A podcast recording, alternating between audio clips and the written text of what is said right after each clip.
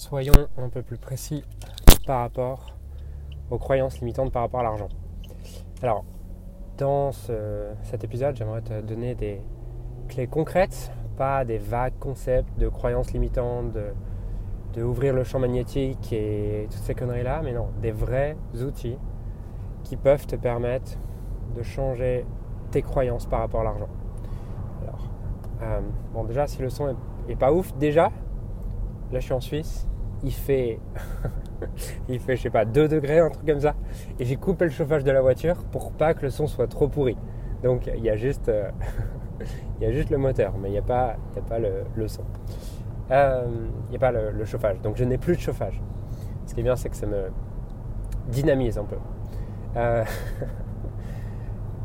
ce matin, je, je travaillais sur moi, sur... il y avait un truc où je me jugeais que j'avais fait il y a deux ans. Et je me jugeais, je voyais pas pourquoi j'avais fait ça, et j'avais l'illusion que si j'avais fait l'inverse, euh, ça aurait été mieux en fait. Et que ma vie serait plus facile aujourd'hui si j'avais pas pris cette décision à ce moment-là et si j'avais pris une autre décision. Et comme je sais que tout ce que tu n'as pas appris à aimer de ton passé dirige ton futur, ma une de mes priorités dans la vie, c'est euh, dès lors que je perçois un jugement que j'ai vis-à-vis de moi ou vis-à-vis de quelqu'un, c'est boum, d'aller le, le transcender pour avoir de l'amour pour ce que j'ai fait et voir le, profond sens derrière. Et ce matin, je cherche, je, prends cette décision que j'ai prise il y a deux ans sur laquelle je me juge. Je vois pas, je vois pas le sens, je vois pas le bénéfice. Je commence à voir quelques bénéfices, mais c'est comme si dans mon corps, je, fais OK, ouais, je vois des bénéfices, d'accord, mais euh, ça serait quand même mieux si j'avais pas pris cette décision.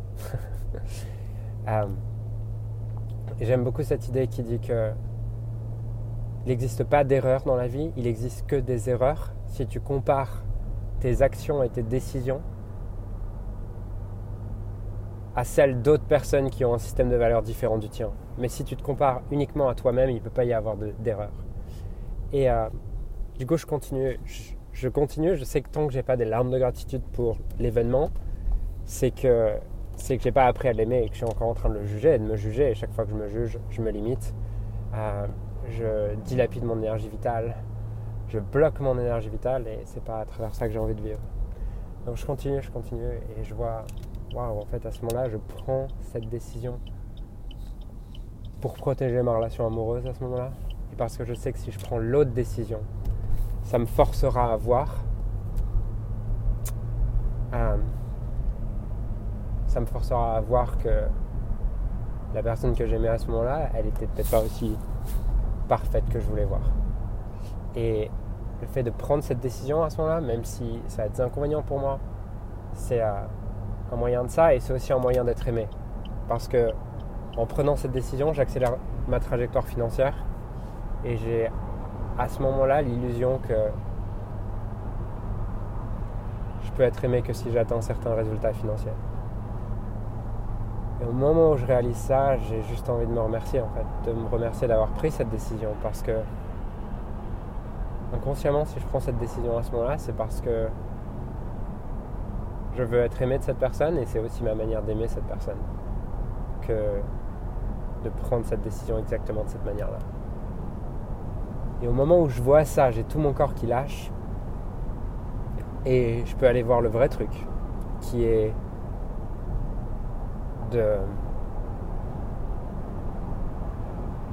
qu'est-ce qui fait que je crois que je peux être aimé que si je produis certains résultats financiers. Et ça, c'est le vrai truc. Et ça, à ce moment-là, aujourd'hui, on peut dire, ouais, t'aurais pas dû faire ça. Mais à ce moment-là, c'est juste ma manière à moi d'être aimé. C'est juste ma manière à moi de me sentir assez. Et euh,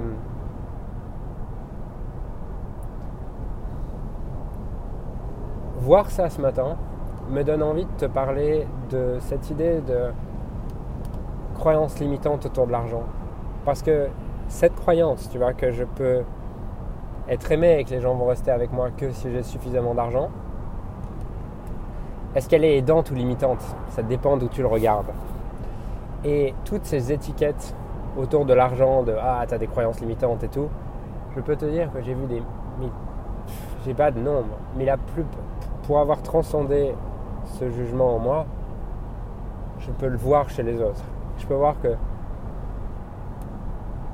90% des gens qui deviennent riches financièrement sont riches pour compenser le fait qu'ils se sentent pas assez.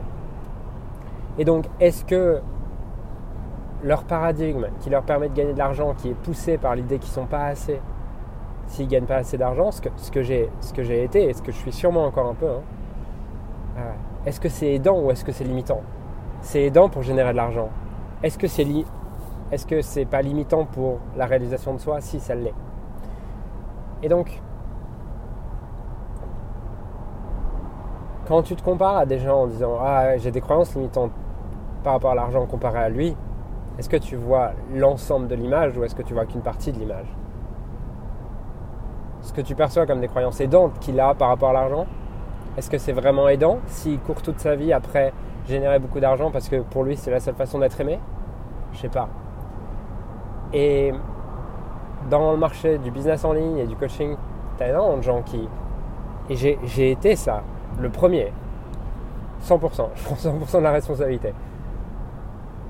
À moi-même avoir mes propres ombres sur pourquoi je générais de l'argent et sur me croire supérieur en croyant que j'étais capable de générer de l'argent et tout, sans voir c'était quoi le motif dessous. Et du coup, je projetais ce jugement partout autour de moi en amenant les gens à croire qu'ils avaient des croyances limitantes par rapport à l'argent. Parce qu'ils n'en généraient pas autant que moi. Mais ils n'en généraient pas autant que moi parce qu'ils n'avaient pas besoin de ça pour se sentir aimés. Peut-être.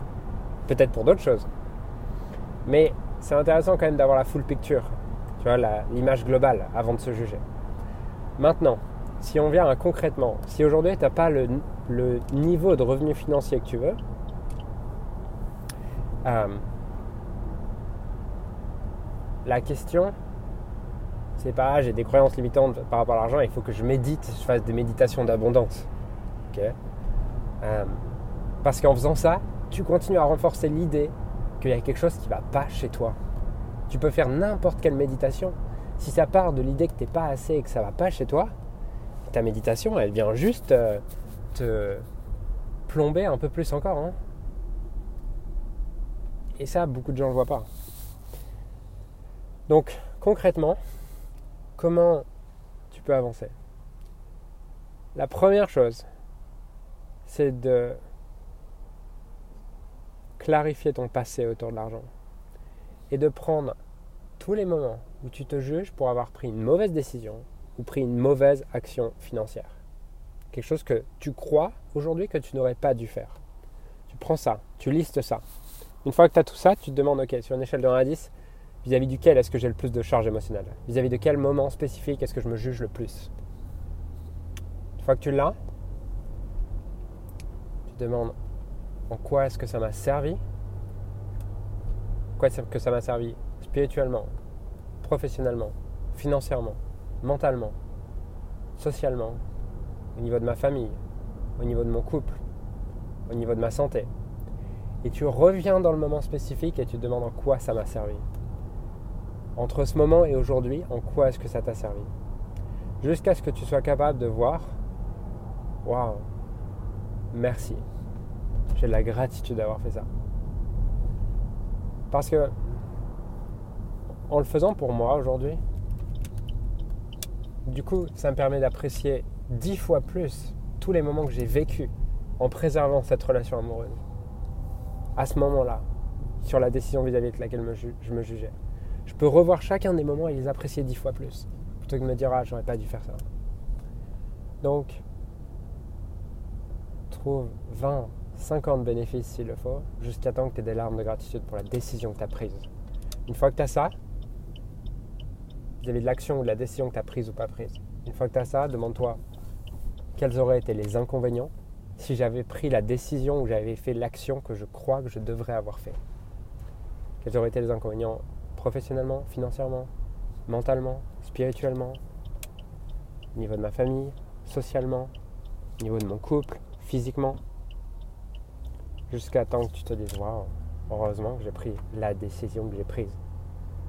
Parce que le plus beau cadeau que tu puisses te faire, c'est de regarder ton passé et d'être capable d'apprécier chaque moment et de voir